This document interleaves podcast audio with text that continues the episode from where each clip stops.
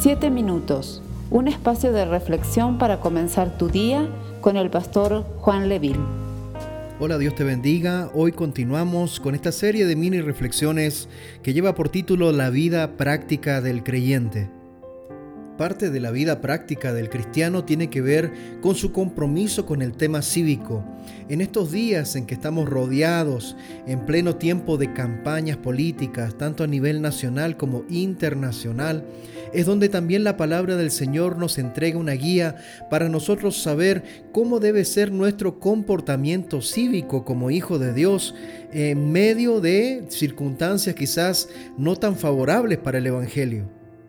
En diferentes instancias de la vida diaria nos encontramos con debates, con foros sobre el reconocimiento del matrimonio homosexual, el aborto, la clonación, la corrupción, la pobreza, la educación, diferentes temas que tienen que ver con la vida cívica del cristiano. ¿Por qué como cristianos deberíamos tener un compromiso cívico con nuestro país? Creo firmemente de que Dios nos ha llamado a ser mayordomos de aquello que ha puesto en nuestras manos y nuestra vida cívica, nuestro compromiso con el país también tiene que ver con esto. No debemos desentendernos de nuestra responsabilidad como ciudadanos sabiendo de que Dios también pedirá cuenta de cada una de las áreas de nuestra vida. Como hijos de Dios y participantes del reino de Dios, Debemos predicar la justicia, la paz, la restauración, la sanidad para todos y por lo tanto también la responsabilidad ciudadana de estar al tanto de lo que sucede en nuestro país y poder nosotros también, de acuerdo y conforme a la palabra de Dios, emitir un juicio apegado a los principios de Dios. El apóstol Pablo, respecto a la responsabilidad cívica de cada creyente, dijo en Romanos capítulo 13, verso 1 al 7, todos deben someterse a las autoridades públicas, pues no hay autoridad que Dios no haya dispuesto, así que las que existen fueron establecidas por Él.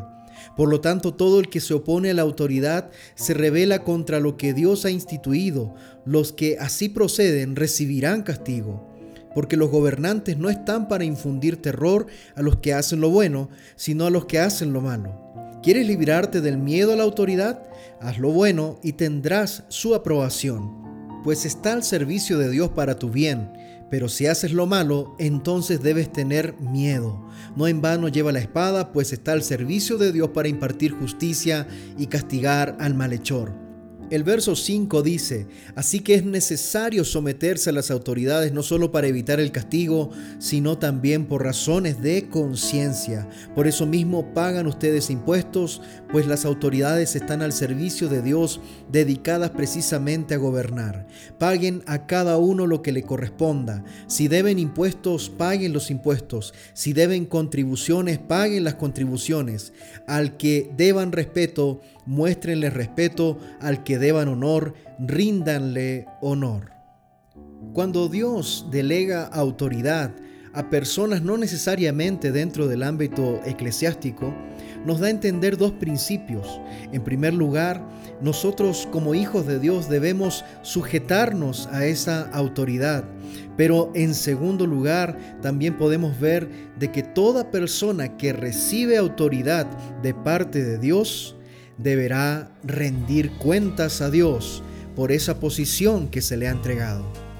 Qué diferentes serían nuestros países, nuestras sociedades, si cada político entendiera de que deberá rendir cuenta delante de Dios por la posición que se le ha dado, sea esta de alcalde, de senador, de presidente, si toda persona que se dedica a la política entendiera que ha sido Dios el que le ha entregado una responsabilidad, cuán diferentes serían nuestros países.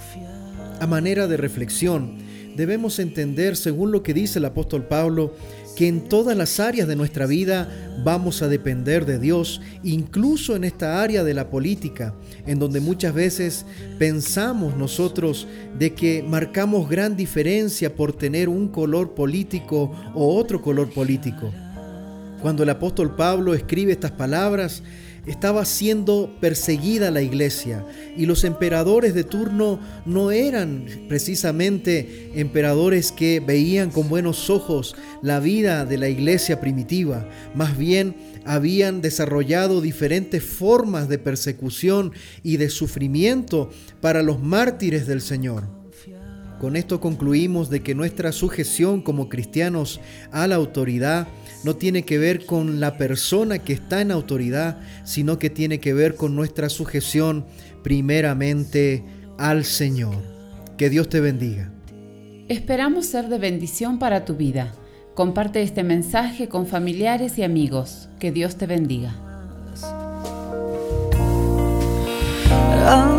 mi voz